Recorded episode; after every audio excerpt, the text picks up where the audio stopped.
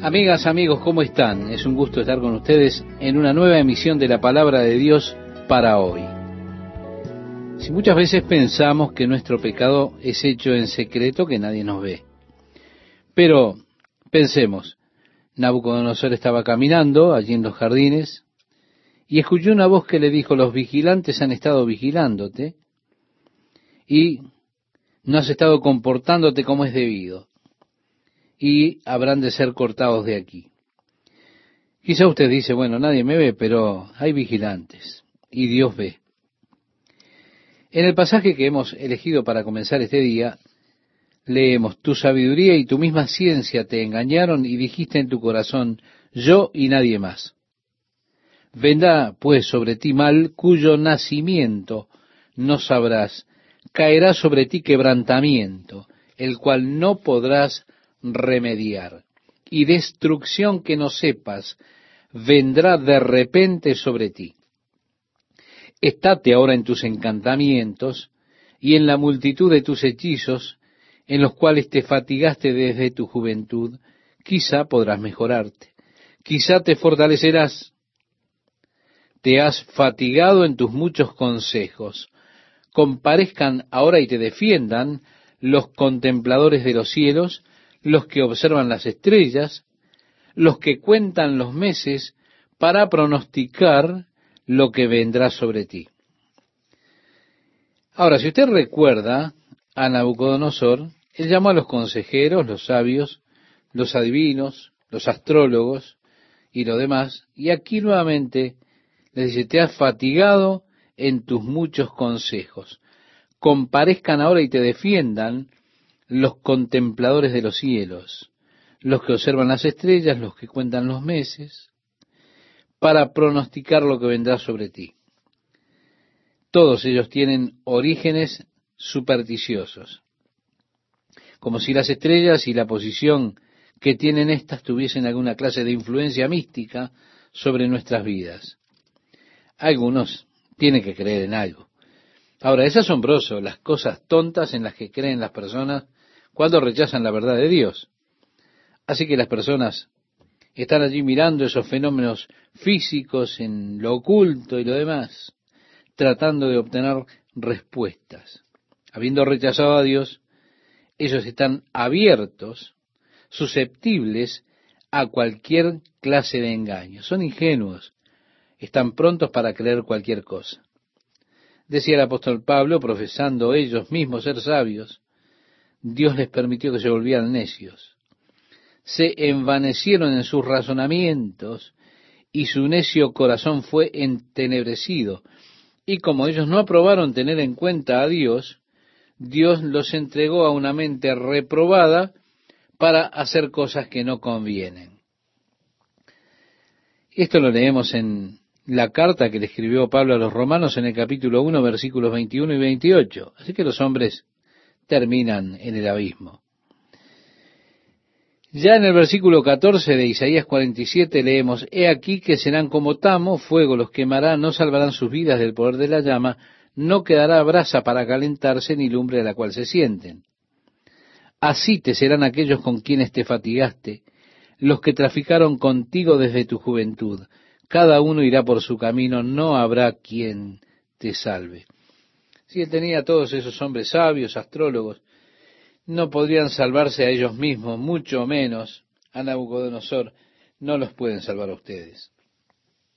Entramos, estimado oyente, en el capítulo 48. Y allí Dios habla acerca de cómo Él habrá de restaurarlos bajo el Santo de Israel, el siervo de Jehová. Sí, Dios habrá de restaurar la casa de Jacob. Y comienza este capítulo diciendo así, oíd esto, casa de Jacob, que os llamáis del nombre de Israel. Sí, llamados por el nombre de Israel. El nombre de Israel literalmente significa gobernado por Dios. Es un hermoso nombre. Un hombre gobernado por Dios. Eso es Israel. Era el nombre que le fue dado a Jacob por el Señor después que él luchó aquella noche con el ángel y finalmente se rindió lamentando y llorando, él dijo, por favor, no te vayas hasta que me bendigas. Y Dios le dijo, ¿cuál es tu nombre? Él dijo, no será llamado el que sujeta del talón, no serás llamado más Jacob, serás llamado hombre gobernado por Dios, es decir, Israel. Toda la vida Jacob había sido un suplantador. Toda su vida él había confabulado, estaba viviendo al límite, era deshonesto, calculador, y así era su vida. Pero Dios le dice, habrás de ser un hombre gobernado por Dios. Por eso el nombre de Israel es un hermoso nombre porque quiere decir eso, un hombre gobernado por Dios. Dios dijo, has sido llamado por el nombre, el nombre de Israel. En Isaías 48, versículo 1, leemos, los que salieron de las aguas de Judá, los que juran en el nombre de Jehová y hacen memoria del Dios de Israel, mas no en verdad ni en justicia. Es decir, ustedes han sido llamados por el nombre, pero no en verdad. Han jurado por Dios, pero no en justicia. No han sido verdaderamente gobernados por Dios. Tienen el nombre, pero eso no es una realidad. Ahora, esto es una cosa desafortunada que es muy común en el día de hoy. Muchas personas que se llaman cristianos a sí mismos, aún en el ambiente de Hollywood, se llaman cristianos. Hay tantos en Washington llamándose cristianos, pero usted lee acerca de sus actividades y no tienen nada de cristiano. Así que ellos toman el nombre. Os llamáis del nombre de Israel. Han estado usado el nombre gobernados por Dios. Pero Dios no está gobernando sus vidas. Dios tiene que decir, ustedes no someten sus vidas a Dios. Ustedes toman el nombre de cristianos, pero no están viviendo como Cristo. Ustedes están viviendo según la carne, según sus impurezas morales, en sus vidas que son como cloacas. Con todo dicen, nosotros somos como Cristo. No, no son como Cristo en absoluto. Por eso Dios está reprendiéndoles por tomar el nombre cuando en realidad ese nombre no es tomado con justicia, con verdad. El profeta continúa diciéndonos, porque de la santa ciudad se nombra, y en el Dios de Israel confían. Su nombre es Jehová de los ejércitos. Lo que pasó, yo antes lo dije, y de mi boca salió. Lo publiqué, lo hice pronto y fue realidad. Por cuanto conozco que eres duro, y barra de hierro, tu cerviz. O podría decirse sus músculos de hierro en su cuello. Y tu frente de bronce. Sí, son cabeza dura. Un grupo de gente cuello erguido y Dios está diciendo, no pueden tener nada usando su cabeza porque es como de bronce. Son cabeza dura. El verso 5 expresa te lo dije ya hace tiempo, antes que sucediera te lo advertí, para que no dijeras mi ídolo lo hizo, mis imágenes de escultura y de fundición mandaron estas cosas. Dios declaró lo que él le habría de hacer a Babilonia, Dios declaró cómo él habría de traerles a ellos de la cautividad, para que así, cuando eso sucediera, vieran que Dios se los había dicho con anterioridad, y de esa manera ellos pudieran sujetarse a Dios y no a un pequeño ídolo diciendo, bueno, mi pequeño Dios, Él nos libró, ¿no es maravilloso? Comenzando así a dar crédito nuevamente a sus ídolos. Así que Dios habló todas las cosas con anterioridad, de manera que supieran que había sido Dios el que había cumplido lo que les había dicho tiempo antes. Siguiendo nuestra lectura tenemos, lo oíste y lo viste todo, y no lo anunciaréis vosotros, ahora pues, te he hecho oír cosas nuevas y ocultas que tú no sabías. Ahora han sido creadas, no en días pasados, ni antes de este día las habías oído para que no digas, he aquí que yo lo sabía. Es decir, en otras palabras, está expresando, te he contado cosas antes de que sucedan. Ahora están aconteciendo, pero te he dicho esto a fin de que no vayas a decir, sé lo que habría de suceder. Por supuesto, puedes pensar, hay muchas personas que todavía tienen esta actitud hacia las cosas de Dios. Ellos dicen, bueno, era obvio que esto iba a suceder, pero ¿qué es lo que sabe Dios?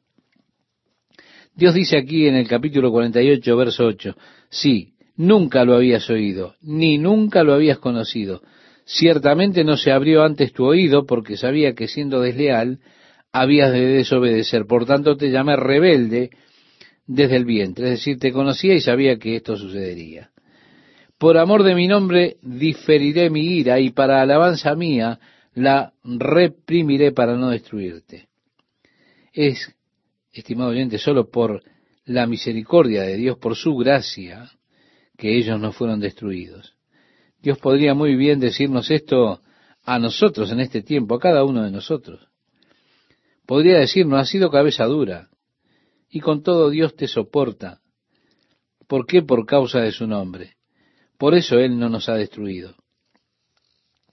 El verso 10 leemos y nos dice, He aquí te he purificado y no como a plata, te he escogido en horno de aflicción. Así que su refinamiento era atravesar gran aflicción. Podemos decir que la gran aflicción que estaban experimentando en Babilonia era parte del proceso de refinado para estas personas. Dios escoge el horno de la aflicción como un agente refinador. Y dígame, ¿qué persona de la tierra ha experimentado más aflicción que el pueblo judío? Perseguidos donde sea que vayan. Sí que han sido perseguidos, han sido odiados, pero Dios declara que Él ha escogido para purificarlos el horno de la aflicción. Y agrega, por mí, por amor de mí mismo lo haré, para que no sea amancillado mi nombre y mi honra no la daré a otro. Usted verá, la Biblia dice, a quien mucho le es dado, mucho se le pedirá. Pecar contra la luz revelada es por lejos peor que pecar en total ignorancia. Como decía Jesús, aquel siervo que conociendo la voluntad de su Señor no se preparó ni hizo conforme a su voluntad, recibirá muchos azotes.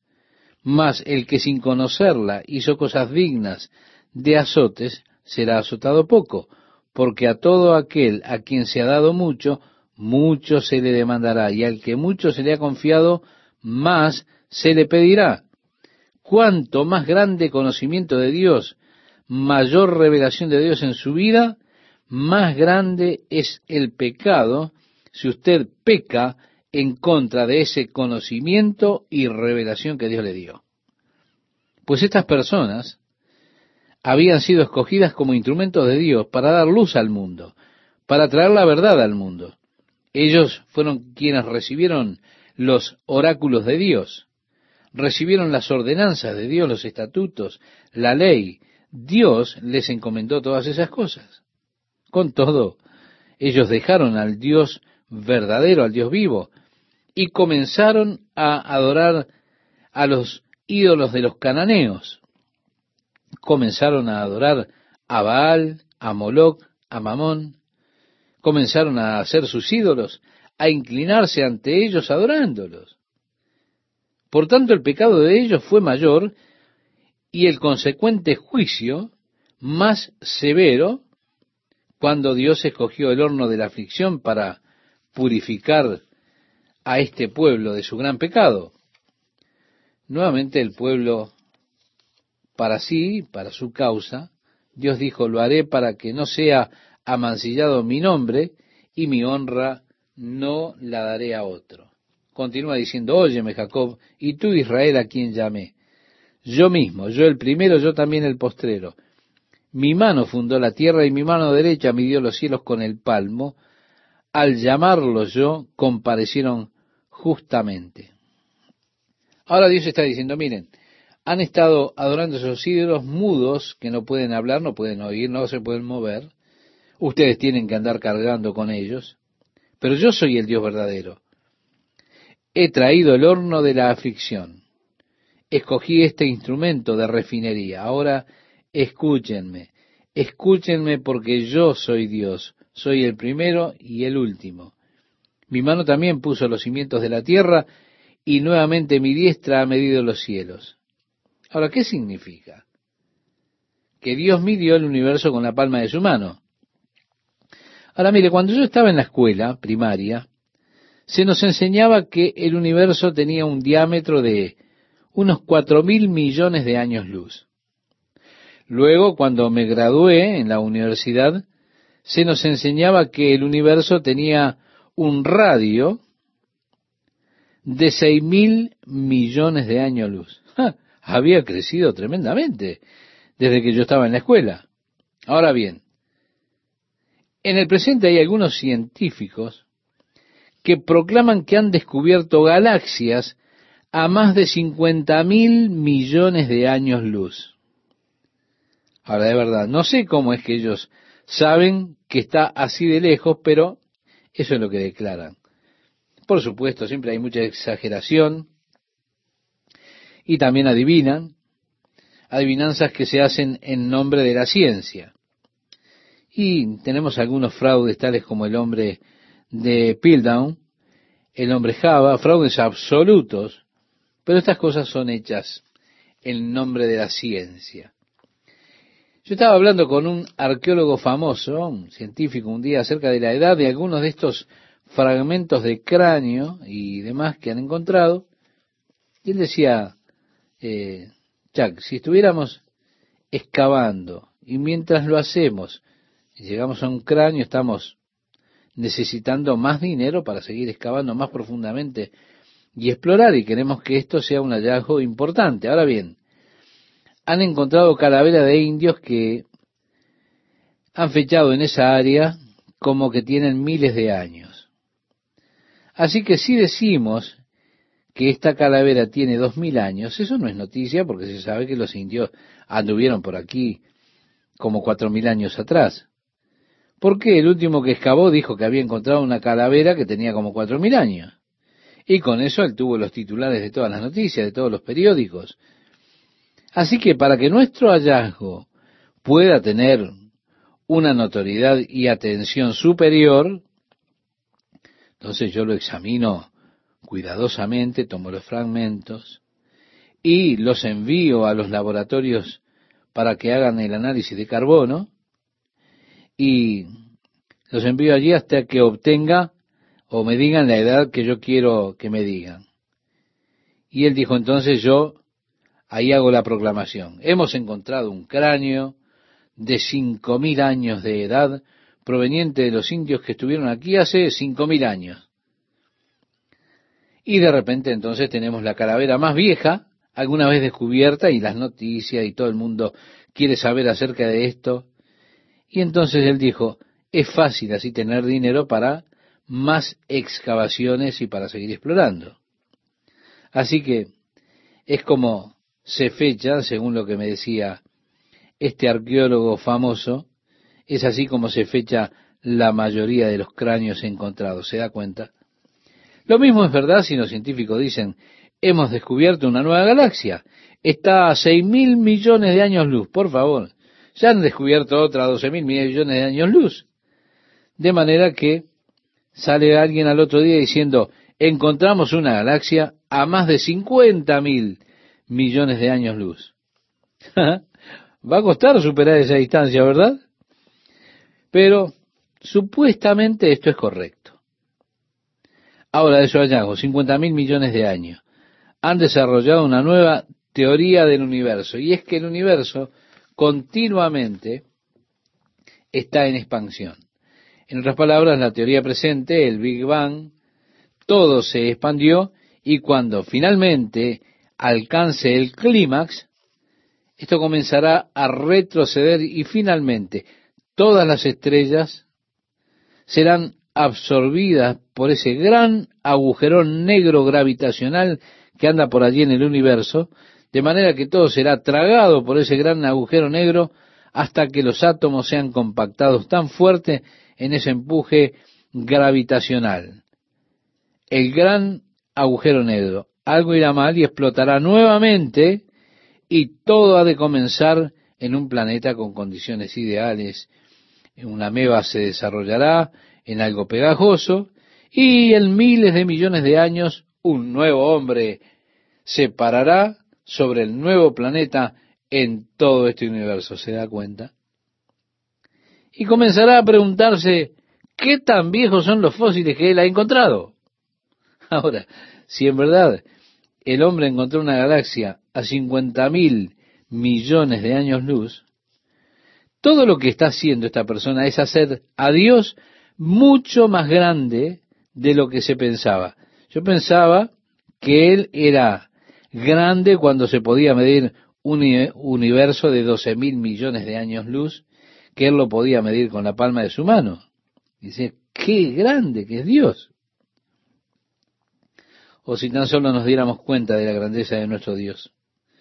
Pero cuando dicen que tiene 50 mil millones de años luz, digo, ¿cuánto más grande es Dios? Tenemos aquí este pasaje que dice, óyeme Jacob y tú Israel, a quien llamé yo mismo, yo el primero, yo también el postrero. Mi mano fundó la tierra y mi mano derecha midió los cielos con el palmo.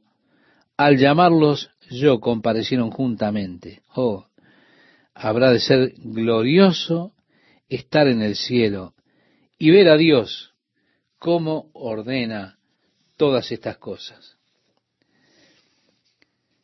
Continuando con nuestro pasaje de este día y ya culminando nuestra primera parte, el versículo 14 nos dice, congréguense todos ustedes y escuchen. ¿Quién de entre ellos ha declarado estas cosas? El Señor lo ama. Él ejecutará su voluntad en Babilonia y su brazo será contra los caldeos. Es decir, amo a mi pueblo. Haré lo que me plazca, pero traeré sobre los caldeos y sobre los babilonios mi juicio. Y culmina diciendo Dios, yo, yo he hablado en verdad, lo he llamado, lo he traído, y su camino prosperará. Amigas, amigos, nos complace darles la bienvenida a esta nueva emisión de la palabra de Dios para hoy. Dios aquí declara lo que él habría de hacer con Babilonia y cómo habría de traerlos a ellos de la cautividad para que cuando esto sucediera pudieran ver que Dios les había dicho ya de antemano que ellos habrían de sostener esos pequeños ídolos. Ellos dirían, bueno, mi pequeño ídolo, Él, nos libró.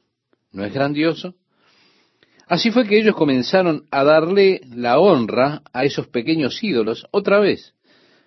Por eso Dios habló de todo este asunto de antemano, para que ellos pudieran saber que Él era quien había cumplido su promesa, diciéndoselos de antemano.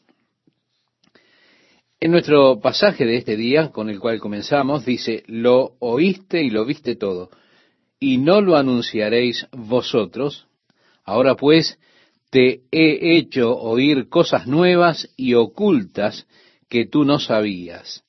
Ahora han sido creadas, no en días pasados, ni antes de este día las habías oído para que no digas, he aquí que yo lo sabía. Amable oyente, en otras palabras, está diciendo Dios, yo les he dicho cosas antes de que ellas sucedan. Ahora estaban sucediendo.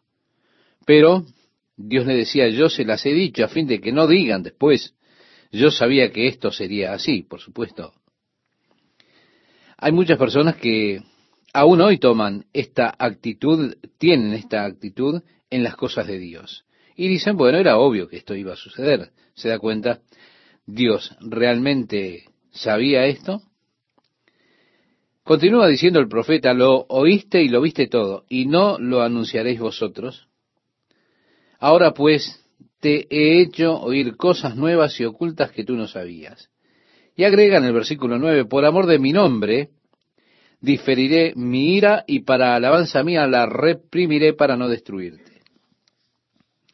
Es decir, es sólo por mi misericordia y gracia que no te elimino. Dios podía perfectamente decirnos esto mismo a cada uno de nosotros. Podía decirnos, tú has sido muy cabeza dura, has sido terco, pero aún así Dios ha tolerado y solo por causa de su nombre es que Él no nos ha eliminado.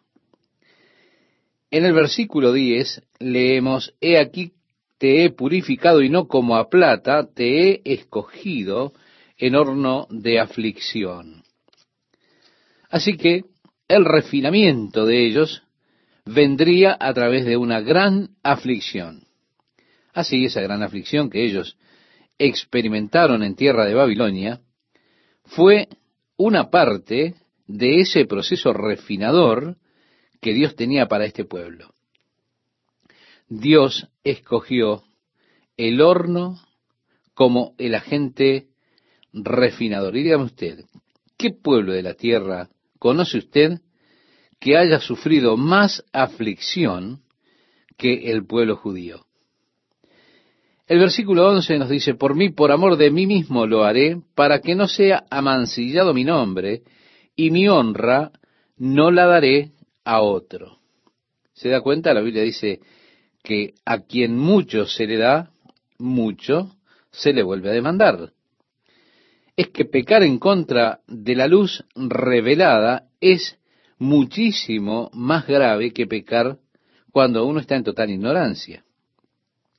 Cuanto más conoce usted a Dios, cuanto más revelación usted tenga de Dios para su vida, el pecado es mayor si usted peca en contra de ese conocimiento, en contra de esa revelación. Y estas personas fueron escogidas como instrumentos de Dios para darle luz al mundo, para llevar la verdad de Dios a ese mundo. Ellos recibieron los oráculos de Dios recibieron las ordenanzas, los estatutos, la ley de Dios. Dios les encomendó todas esas cosas. Aún así, ellos se apartaron del Dios vivo y verdadero y comenzaron a adorar a los dioses de los cananeos. Y así fue que ellos comenzaron a ser sus ídolos y a postrarse y adorarlos a ellos. Por eso su pecado era mucho mayor. De esa forma el juicio fue más severo porque Dios escogió el horno de la aflicción para poder purificar a este pueblo, para que fuese nuevamente un pueblo ante Dios para la propia causa de Dios. Y es así que Dios dice, por mí, por amor de mí mismo lo haré, para que no sea amancillado mi nombre y mi honra no la daré a otro. Óyeme, Jacob, y tú, Israel, a quien llamé, yo mismo, yo el primero, yo también el postrero. Mi mano fundó también la tierra, y mi mano derecha midió los cielos con el palmo. Al llamarlo yo, comparecieron juntamente. Aquí, estimado oyente, Dios está diciendo, hey, mira, has estado adorando esos dioses que no te pueden hablar. Ellos no pueden oírte, no se pueden mover. Además tú tienes que cargarlos a ellos. Pero yo soy el Dios vivo y verdadero. Yo he traído la aflicción, he escogido esto como instrumento refinador. Ahora escúchame porque yo soy Dios. Yo soy el primero y el último. Parafraseando la Biblia, podríamos explicarlo de esa manera. En el libro de Apocalipsis, el último libro de la Biblia, en el capítulo primero, versículo 8, Allí aparece Jesucristo diciendo, yo soy el alfa y la omega, el principio y el fin. Hemos leído en este pasaje de Isaías, mi mano fundó también la tierra y mi mano derecha midió los cielos con el palmo. Oh, estimado oyente, si solamente nos diéramos cuenta la grandeza de nuestro Dios. Él dice, cuando yo llamo, ellos allí están presentes. Yo digo, hey, y ellos están prestando atención. Amigo, créame, será glorioso cuando estemos en los cielos y veamos a Dios cómo ordena todas las cosas estando nosotros allí. En el versículo 14 leemos, Juntaos todos vosotros y oíd, ¿quién hay entre ellos que anuncie estas cosas? Aquel a quien Jehová amó, ejecutará su voluntad en Babilonia y su brazo estará sobre los caldeos. Dios decía también en otras palabras, yo amé a mi pueblo, yo haré mi voluntad, pero traeré sobre los babilonios y sobre los caldeos mi juicio. El versículo 15 nos dice, yo, yo hablé y le llamé y le traje, por tanto será prosperado su camino. Ya entramos en el versículo 16, es un versículo que a mí realmente me estremece. Dice, acercaos a mí, oíd esto. Desde el principio no hablé en secreto. Desde que eso se hizo, allí estaba yo, y ahora me envió Jehová el Señor y su Espíritu. ¿Quién está hablando? Evidentemente tiene que ser el Hijo de Dios. Recuerda, estimado oyente, cuando Jesús les hablaba a los fariseos, ellos dijeron, nosotros somos hijos de Abraham. Jesús les dijo, si ustedes son hijos de Abraham, entonces me creen porque Abraham se regocijó al ver mi día y él lo vio. Los fariseos le dijeron, ¿de qué estás hablando? Tú ni siquiera tienes cincuenta años y dices que Abraham te vio. Y Jesús les respondió, antes que Abraham fuera, yo soy. Usted puede leer este pasaje después en el Evangelio de Juan capítulo 8 versículos 56 al 58. Usted tiene más de lo mismo aquí en este pasaje del profeta Isaías. Desde el principio, desde que eso se hizo, allí estaba yo, y ahora me envió Jehová el Señor y su Espíritu. Así ha dicho Jehová, Redentor tuyo, el Santo de Israel. Es que no hay ningún otro más que Jesucristo. Yo soy Jehová Dios tuyo, que te enseña provechosamente, que te encamina por el camino que debes seguir. Oh, si hubieras atendido a mis mandamientos. Fuera entonces tu paz como un río y tu justicia como las ondas del mar. Sí, si solo hubieras escuchado, dice el Señor, yo soy quien te enseña a prosperar. Mire, estimado oyente, Dios ha puesto en este pueblo judío esa extraña habilidad para prosperar. Dios es el que le dice, yo te encaminé por el camino que debes seguir. También le dice, oh si hubieras atendido a mis mandamientos, fuera entonces tu paz como un río. Es interesante que las personas, muchas de ellas, se enojan con Dios cuando llega la aflicción que tienen que atravesar. Pero eso solo viene como resultado de la desobediencia de esas personas a los mandamientos de Dios, como en este caso del pueblo judío. Si ellos solo hubiesen obedecido, cuánta bendición hubiese dejado Dios tras de él. Inclusive en este día, ellos están buscando asumir delante de Dios una justicia no por medio del pacto de la ley, sino algo que es hecho por ellos mismos, la justicia por las obras, como ocurre en la fiesta del Yom Kippur. Ellos hacen un balance entre sus buenas obras y sus obras malas. Entonces ofrecen sus buenas obras a Dios por expiación por sus pecados. Pero aún así el pacto de Dios dice, sin derramamiento de sangre no hay perdón de pecados. Usted puede leer, por ejemplo, en el libro de Hebreos, capítulo 9, 22, y verá que es así. Así que Dios dice, hey, si ustedes solamente hubieran escuchado, si solo hubieran obedecido mis mandamientos, su paz sería como un río. También agrega, fuera como la arena tu descendencia y los renuevos de tus entrañas como los granos de arena.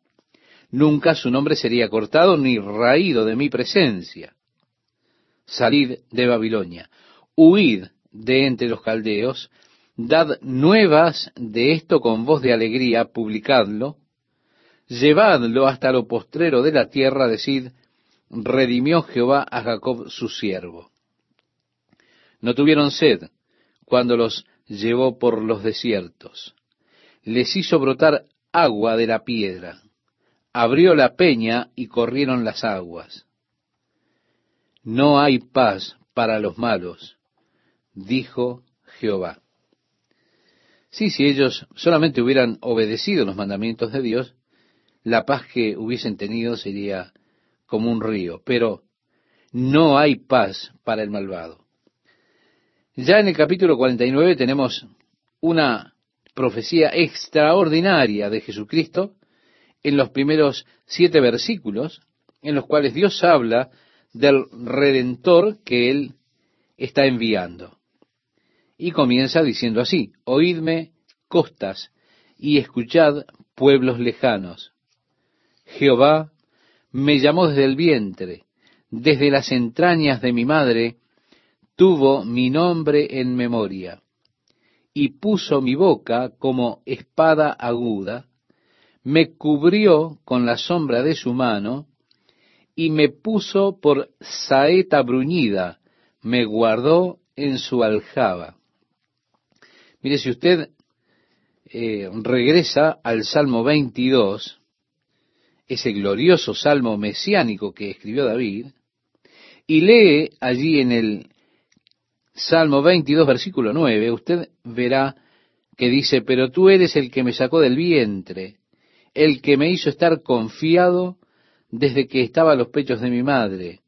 Sobre ti fui echado desde antes de nacer.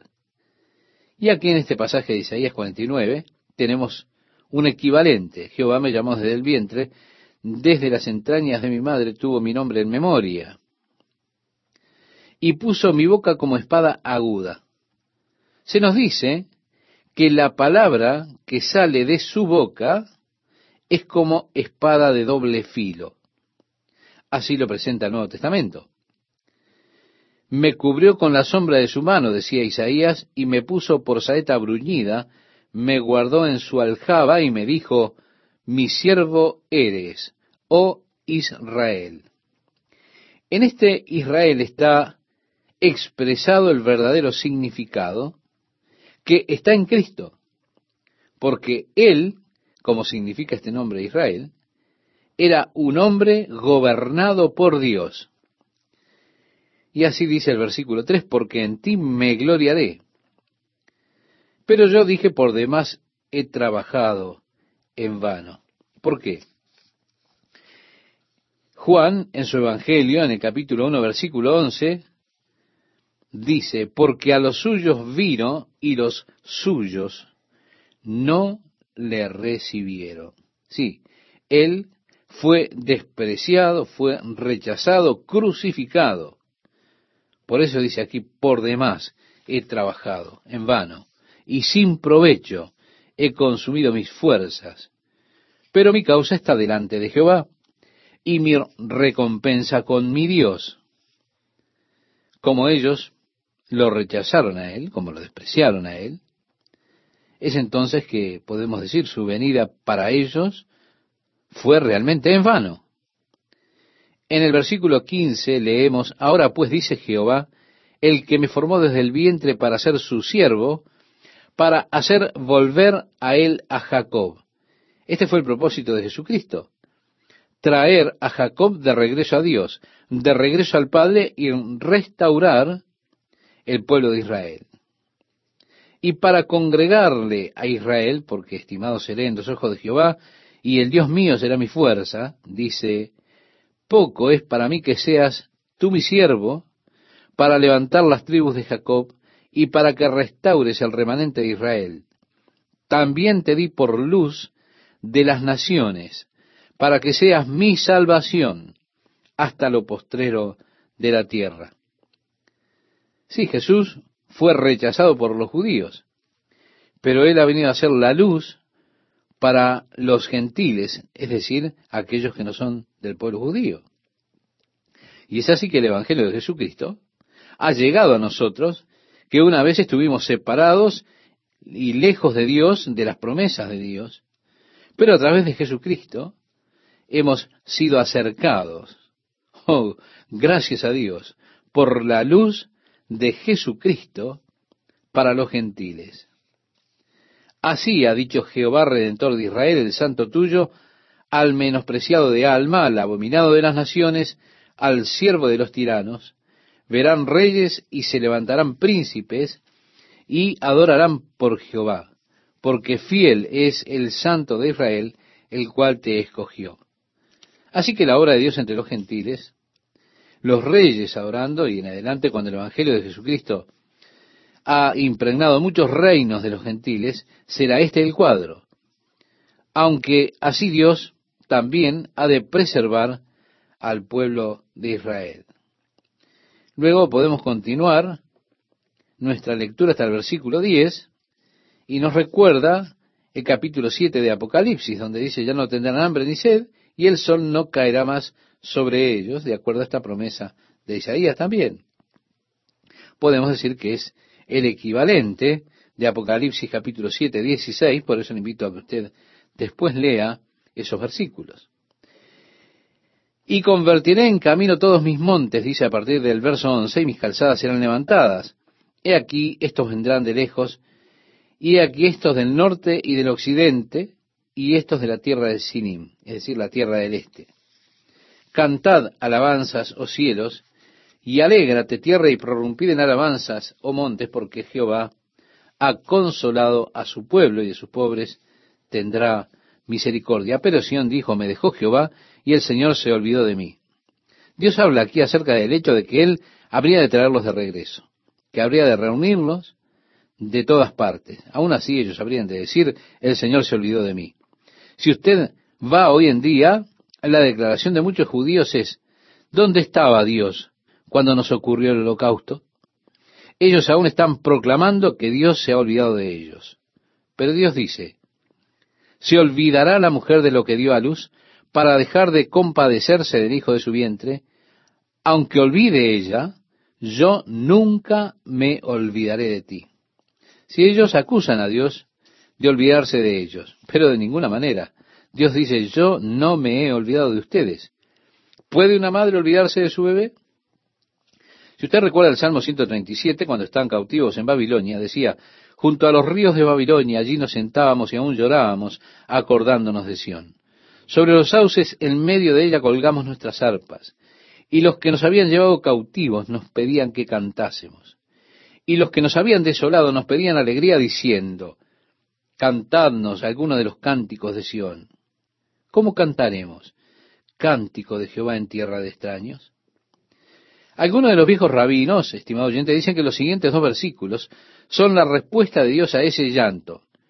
Y fue realmente Dios que declaró, si me olvidare de ti, oh Jerusalén, pierda mi diestra su destreza, mi lengua se pegue a mi paladar si de ti no me acordare, si no enalteciere a Jerusalén como preferente asunto de mi alegría.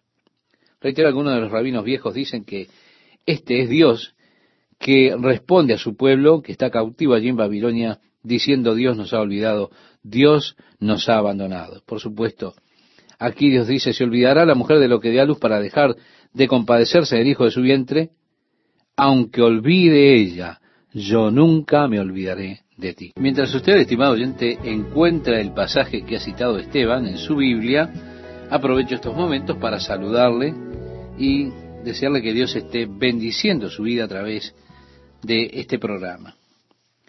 Dice así nuestro pasaje, y convertiré en camino todos mis montes, y mis calzadas serán levantadas. He aquí estos vendrán de lejos, y he aquí estos del norte y del occidente, y estos de la tierra de Sinim, es decir, de la tierra del oriente. Cantad alabanzas, oh cielos, y alégrate tierra, y prorrumpid en alabanzas, oh montes, porque Jehová ha consolado a su pueblo y de sus pobres tendrá misericordia. Pero Sión dijo, me dejó Jehová, y él, Señor, se olvidó de mí.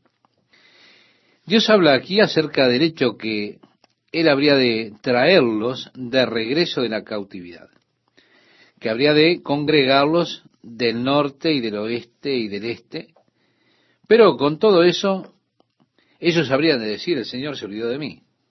Ahora Dios dijo, ¿se olvidará la mujer de lo que dio a luz para dejar de compadecerse del hijo de su vientre? Aunque se olvide ella, yo nunca me olvidaré de ti. Es que ellos, estimado oyente, acusaban a Dios de haberse olvidado de ellos. Pero Dios dijo, ni modo, no los he olvidado. ¿Puede la madre que dio a luz olvidarse de su recién nacido? Y agregó el profeta Isaías, He aquí que en las palmas de las manos te tengo esculpida. Delante de mí están siempre tus muros. Tus edificadores vendrán a prisa, tus destruidores y tus asoladores saldrán de ti. Alza tus ojos alrededor y mira. Todos estos se han reunido, han venido a ti. Vivo yo, dice Jehová, que de todos, como de vestidura de honra serás vestida, y de ellos serás ceñida como novia, porque tu tierra devastada, arruinada y desierta, ahora será estrecha por la multitud de los moradores, y tus destruidores serán apartados lejos. Aún los hijos de tu orfandad dirán a tus oídos, estrecho es para mí este lugar. Apártate para que yo more. Y dirás en tu corazón, ¿quién me engendró estos? Porque yo había sido privada de hijos y estaba sola, peregrina y desterrada. ¿Quién pues crió estos? He aquí, yo había sido dejada sola. ¿Dónde estaban estos? Él habla acerca de ellos viniendo a la tierra, a su tierra, habla de su prosperidad y de esa tierra siendo demasiado pequeña para ellos, habla de su deseo de extenderse, de expandir sus límites. Ahora el recoger y reconstruir la nación de Israel ha sido una cosa muy destacada en nuestros días. Los propósitos de Dios se están cumpliendo en Israel. Es emocionante porque Dios cumple sus promesas. Él los trajo de nuevo a su tierra. Ahora ellos están habitando allí. Pero están buscando expandirse. Dicen, esta área es demasiado chica. Y si usted mira esto, en realidad es pequeña. Usted puede viajar de lado a lado, de una punta hasta la otra de Israel en dos horas. Puede manejar en, un vehículo, en un automóvil, de una punta hasta la otra en seis horas. Eso le da una idea del tamaño que tiene Israel. Pero tiene una antigüedad de 5.800 años. La historia allí retrocede a esa distancia en el tiempo. Así que Dios habla aquí de lo que ellos habrían de decir. Ellos dirían, oye, necesitamos expandir nuestros límites. Aquí no hay demasiado espacio. La tierra es angosta para nosotros por causa de los habitantes.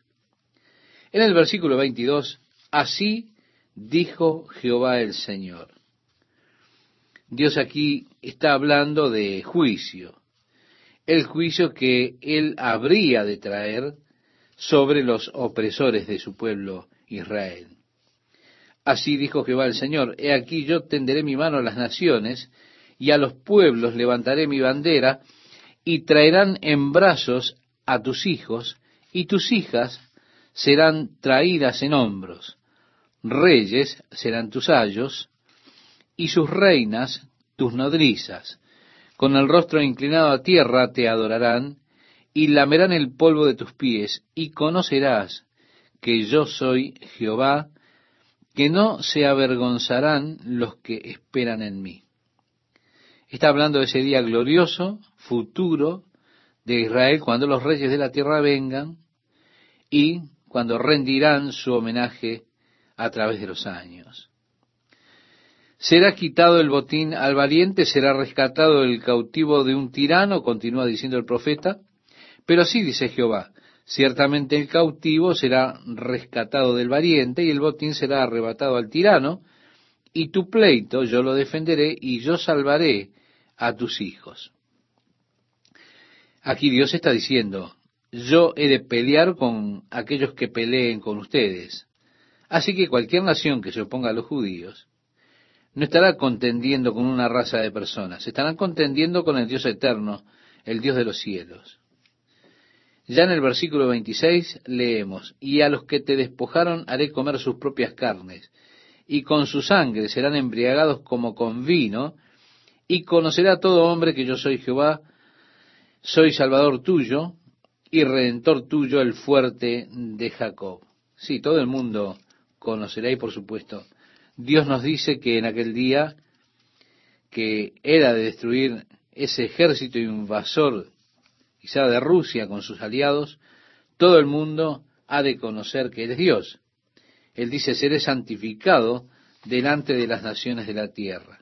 Bien, en el capítulo 50 tenemos otra maravillosa profecía acerca de Jesucristo y acerca de la humillación que él habría de recibir de parte de su propio pueblo. Comienza diciéndonos, así dijo Jehová. Recuerde, él está hablándole al pueblo de Israel. ¿Qué es de la carta de repudio de vuestra madre con la cual yo la repudié? ¿O quiénes son mis acreedores a quienes yo he vendido? He aquí que por vuestras maldades sois vendidos y por vuestras rebeliones fue repudiada vuestra madre. Dios está declarando que está divorciado de la nación de Israel, que fue repudiada por sus transgresiones, que Dios no los vendió a sus enemigos, sino que ellos se vendieron a sí mismos por causa de sus iniquidades. Fueron ellos que se alejaron de Dios. Fueron ellos que se alejaron de la fuente de agua viva que es Dios, para adorar a otros dioses. Así que fueron ellos los que se vendieron a ellos mismos. Dice el profeta, ¿por qué cuando vine no hallé a nadie y cuando llamé nadie respondió? ¿Acaso se ha cortado mi mano para no redimir? ¿No hay poder en mí para librar? Dios dijo, llamé, pero no me respondieron. Vine, pero nadie me salió al encuentro. Así que Jesús entonces vino por cuenta propia. Como leíamos en el programa anterior, en el Evangelio de Juan, los suyos no le recibieron. Sí, Él los llamó, pero ellos no respondieron. Y Dios dice, ¿no tengo poder para librarlos? He aquí que con mi reprensión hago secar el mar, convierto los ríos en desierto. Sus peces se pudren por falta de agua y mueren de sed. Visto de oscuridad los cielos y hago como silicio su cubierta. Jehová el Señor. Por supuesto, aquí está la profecía que mencionábamos, que va directamente a Jesucristo, que lo señala a Él. Jehová el Señor me dio lengua de sabios para saber hablar palabras al cansado. Despertará mañana tras mañana, despertará mi oído para que oiga como los sabios. Jehová el Señor me abrió el oído y yo no fui rebelde ni me volví atrás. Aquí está el Señor Jesucristo hablando acerca del siervo y cómo el siervo obediente del Padre así se presenta. Si usted recuerda, Jesús dijo en el Evangelio de Juan capítulo 5, verso 30, no busco mi voluntad, sino la voluntad del que me envió. También en ese Evangelio, en el capítulo 8, verso 29, decía Jesús, siempre hago aquellas cosas que al Padre le agradan. Aquí está diciendo, Jehová el Señor me abrió el oído y yo no fui rebelde, ni me volví atrás. En el Antiguo Testamento, estimado oyente, si usted era creyente, usted servía un periodo de seis años de esclavitud, si era salvo por algún señor, y era la responsabilidad de su amo cuidar de sus necesidades. Si usted estaba en el tiempo de casarse, él podría darle una novia, pero en realidad usted no podía obtener nada por usted mismo. Todavía pertenecían a su amo, aunque estuviese casado con esa novia y tuviera hijos con ella, pertenecían a su amo. Bien, llegado el séptimo año, usted podía salir libre. Ahora, si usted decía, yo amo a mi esposa, amo a mis hijos, amo servir aquí en este lugar, quiero permanecer, quiero servir a este amo, entonces él llamaba a los ancianos de la ciudad, le llevaban a la puerta de su casa, tomaban una lesna y horadaban el lóbulo de su oreja contra el poste de la puerta de su casa. Luego tomaban una argolla de oro, un anillo de oro, y a través de ese anillo que estaba en la oreja, entonces usted quedaba identificado como un esclavo, como un siervo, por su propia elección de vida. El Señor dijo en este pasaje de Isaías, Él ha abierto mi oído y no fui rebelde. Esto es, o significa que Jesucristo se sometió a sí mismo a la voluntad de su Padre. Es una hermosa figura de la sumisión de Jesucristo al Padre, aún una sujeción hasta la muerte en la cruz. El verso 6 dice, di mi cuerpo a los heridores.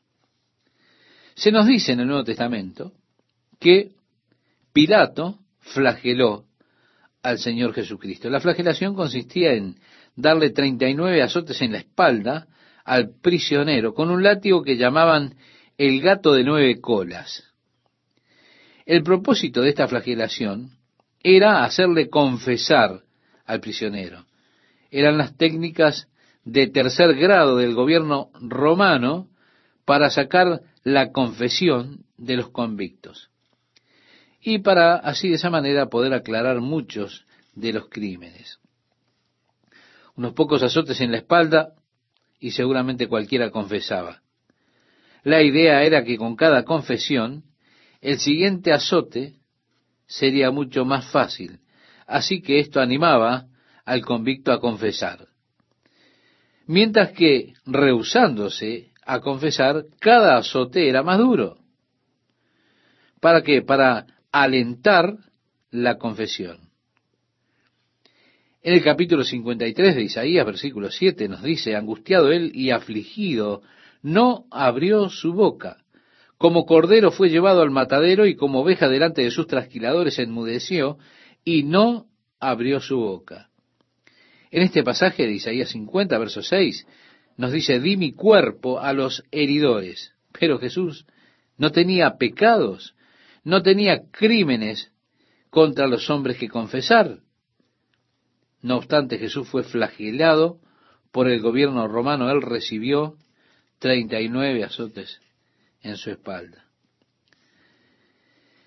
Di mi cuerpo a los heridores y mis mejillas. Se nos dice que cubrieron su rostro y comenzaron a darle trompadas.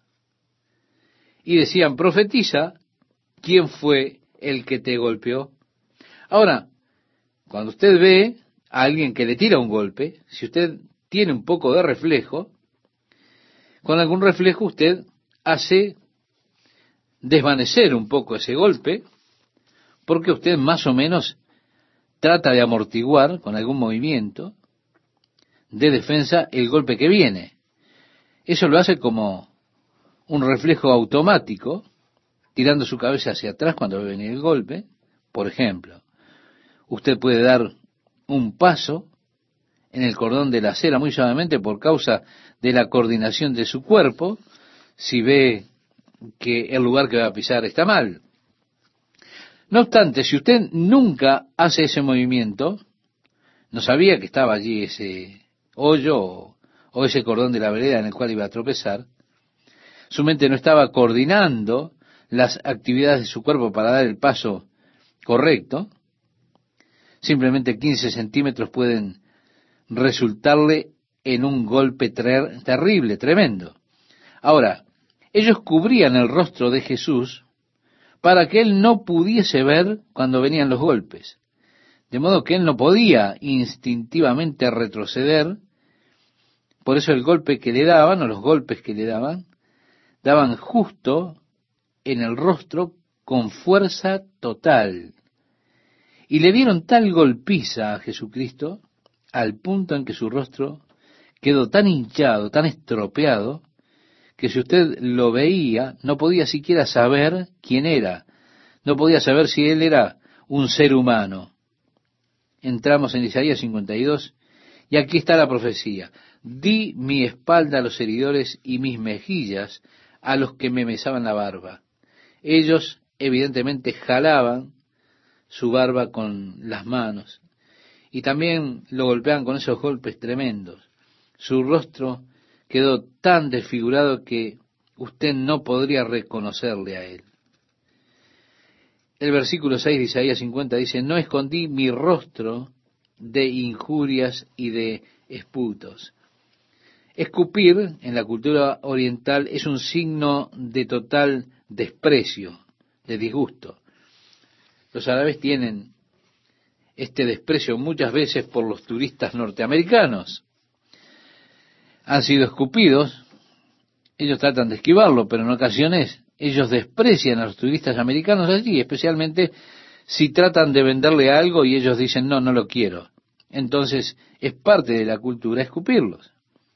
Y lo hacen para mostrar su absoluto disgusto y su desprecio, porque reitero, es parte de la cultura oriental. Por lo tanto, los judíos no solamente le rechazaron a Jesús, sino que lo escupieron también. Mis mejillas a los que mesaban la barba, y no escondí mi rostro de injurias y de esputo. Dice en Isaías 53, versículo 3, y como que escondimos de él el rostro, fue menospreciado y no lo estimamos. Jesús no era de una hermosa imagen cuando él nos redimió de sus pecados, no. No estaba allí con una imagen hermosa, no, su rostro estaba totalmente ensangrentado y parecía una masa hinchada, inflamada, desfigurada mucho más allá de lo que podemos imaginar. Cubierto con esputos, su espalda herida e hinchada por los azotes, se imagina. Ahora nosotros leemos en el libro de Hebreos capítulo 12, verso 2, puesto los ojos en Jesús, el autor y consumador de la fe, el cual por el gozo puesto delante de él sufrió la cruz, menospreciando el oprobio, y se sentó a la diestra del trono de Dios. Sí, aunque él despreció esos esputos y la vergüenza de todo eso, él lo rechazó, lo despreció. Con todo, él tuvo que soportar, porque el amor que él tiene, que tenía y tiene por usted, es un amor más fuerte que cualquier sufrimiento, que cualquier otra cosa. El gozo que él sentía de ser capaz de lavarle sus pecados, redimirle y limpiarle todos sus pecados, estimado oyente, era lo que le mantenía más allá de ese momento terrible que vivió de desgracia e ignominia. ¿Cuánto nos amó? Oh Dios, ayúdanos a responder a este tremendo amor de Jesucristo. En el versículo 7 de Isaías 50 dice, porque Jehová el Señor me ayudará, por tanto no me avergoncé. Por eso puse mi rostro como un pedernal y sé que no seré avergonzado. Le invito a que usted después siga leyendo hasta el versículo 11. Allí está diciendo ustedes que han ido tras los dioses falsos que están adorando ídolos falsos, adorando ese sistema falso, esto es lo que tendrán de mí. Ustedes han de descender al sepulcro con dolor. Así culmina el versículo 11. No sé cómo un judío puede leer estas escrituras y no reconocer en Jesús que Él es el verdadero Mesías. Yo no sé cómo veían ellos esto y negaban así, lamentablemente, el cumplimiento de estas profecías en la persona de Jesucristo.